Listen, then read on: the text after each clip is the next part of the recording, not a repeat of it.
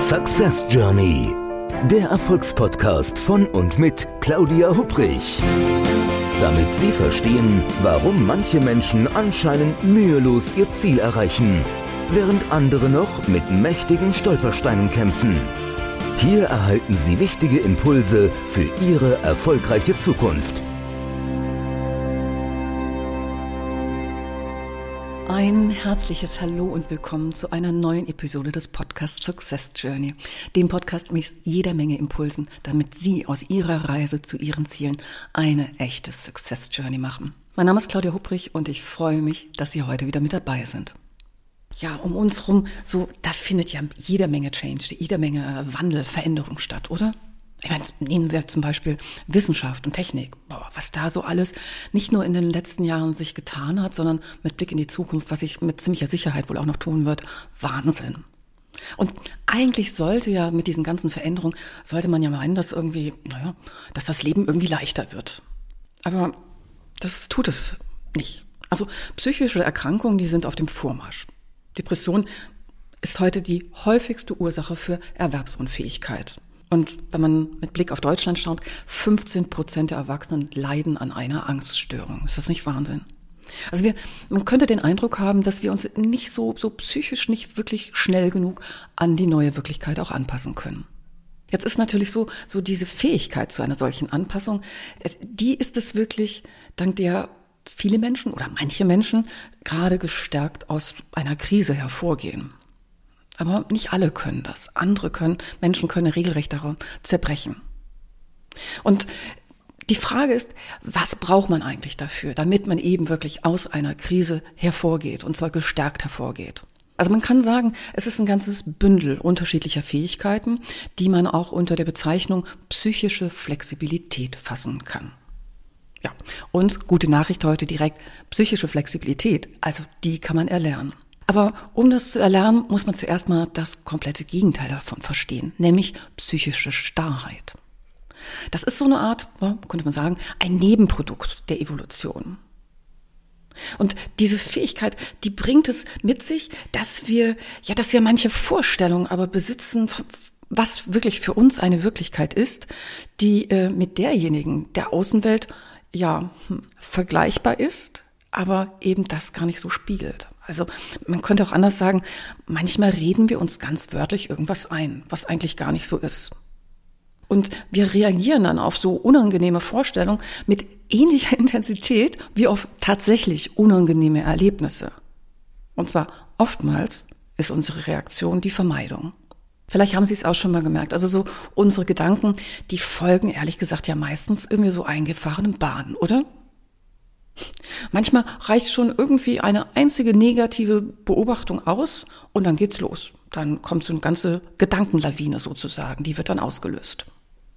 Dabei ist es wichtig, entsprechend wirklich die, die Gedanken, die eigenen Gedanken nicht als objektive Wirklichkeit zu betrachten. Es ist viel wichtiger, quasi zu lernen, sich selbst aus der Warte eines, ja, eines neutralen Beobachters oder Beobachterin sich wahrzunehmen. Und dann zu erkennen, dass wir viel mehr sind als das, was wir eigentlich uns immer wieder so selbst im inneren Dialog uns über uns selbst erzählen. Und wichtig ist vor allen Dingen auch, dass man lernt, entsprechend in der Gegenwart präsent zu sein. Also statt sich immer wieder von sinnlosen Grübeleien über entweder vielleicht Vergangenes oder aber auch Zukünftiges ablenken zu lassen. Also, wie kommt man dahin? Also, wir sehen uns, denke ich, alle irgendwo nach so einer Art logischen Stimmigkeit. So, echte oder naja, manchmal auch nur vermeintliche Widersprüche, die sind uns ja dann doch eigentlich irgendwie unangenehm, oder? Und deswegen ist unser Wunsch auch relativ stark, dass unsere, naja, dass unsere Gedanken die Geschichte bestätigen, die wir uns so Tag ein, Tag aus über uns selbst erzählen. Und dann am besten noch in Einklang natürlich auch mit sozialen Normen. Das muss alles für uns entsprechend passen. Aber so eine, man könnte sagen, so eine innere Widerspruchsfreiheit, die ist, die ist weder möglich noch wünschenswert. Also wir sind quasi dann entsprechend wirklich in so einem unlösbaren Konflikt mit der Wirklichkeit. So, und da habe ich einen Tipp für Sie. Einfach mal so eine Übung, die kann man ganz gut, ich mache das gerne im Coaching, äh, die kann man auch gut alleine irgendwie so auf dem vom Sofa sozusagen von zu Hause aus machen. Die Übung ist ganz einfach. Schicken Sie Ihre Gedanken einfach für eine Minute mal auf die Reise und folgen Sie ihnen einfach passiv, egal wo diese Gedanken hingehen. Und schreiben Sie dann danach auf, welchen Verlauf Ihre Gedanken denn so genommen haben. Danach wiederholen Sie die Übung. Aber diesmal achten Sie auch darauf, ob Ihre Gedanken jetzt angemessen sind oder ob sie wahr sind. Und auch da notieren Sie bitte wieder Ihre Erfahrung. So, und in einer dritten Wiederholung, da stellen Sie sich Ihre Gedanken am besten als Streit zwischen so kleinen Kindern, vielleicht Erstklässlern oder so vor, dem Sie quasi diesem Streit, den hören Sie zu, aber aus einer neutralen, naja, vielleicht so aus einer, naja, leicht amüsierten Warte. So, und dann, danach, das natürlich dann auch wieder notieren, dann überlegen Sie mir, was, wenn Sie so anschließend über die drei Durchläufe nachdenken, ja, ich vermute mal, Sie werden feststellen, dass in der zweiten Runde Ihre Gedanken Sie inhaltlich hineingezogen haben, dass Sie vielleicht sogar mit Ihrem eigenen Verstand gestritten haben. In der dritten Runde hingegen, da waren Sie über, na, über die inhaltliche Ebene erhaben. Sie haben sich einfach unbeteiligt neben Ihren eigenen Verstand gestellt und sich, das sagt man dann, kognitiv diffusioniert. So ist das Wort dafür.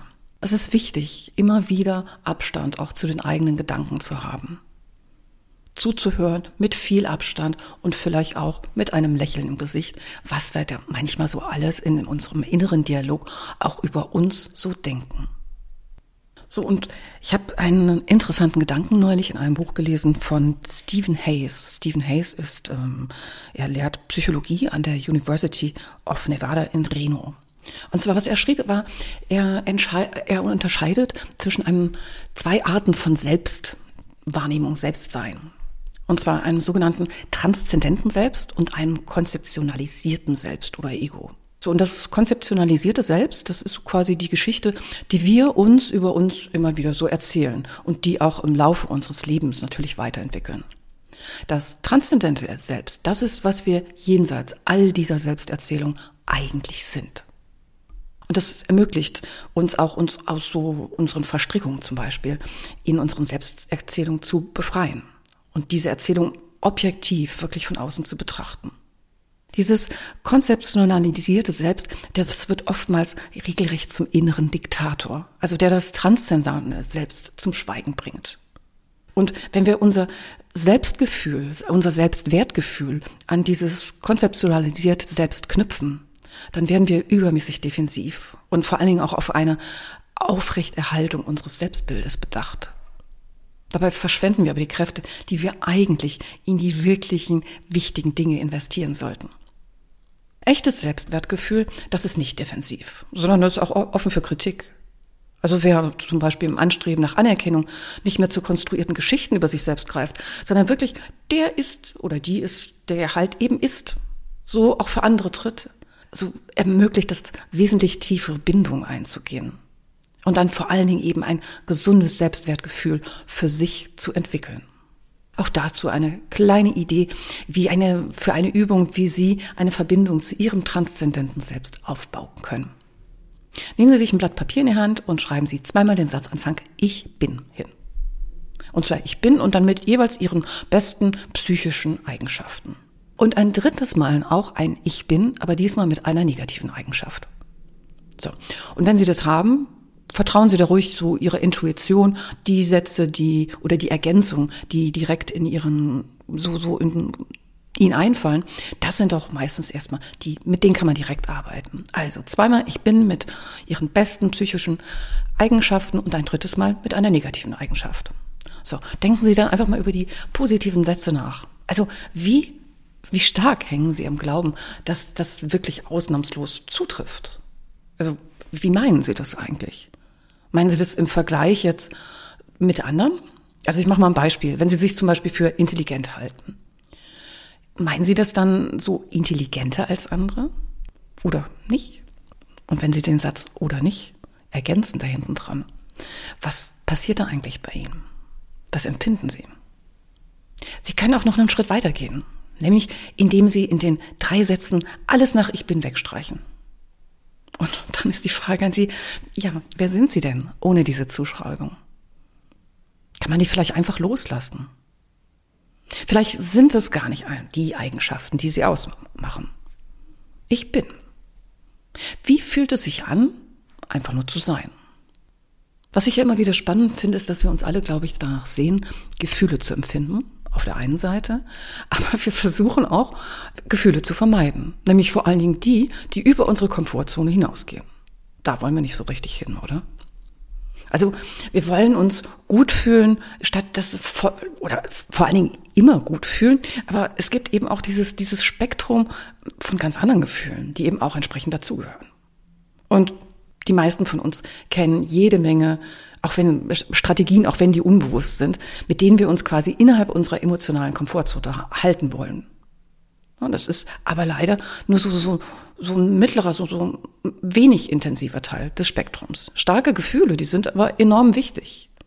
Und die sichern nicht nur das Überleben, sondern auch, sie sind auch der Schlüssel zu Freude und Erfüllung.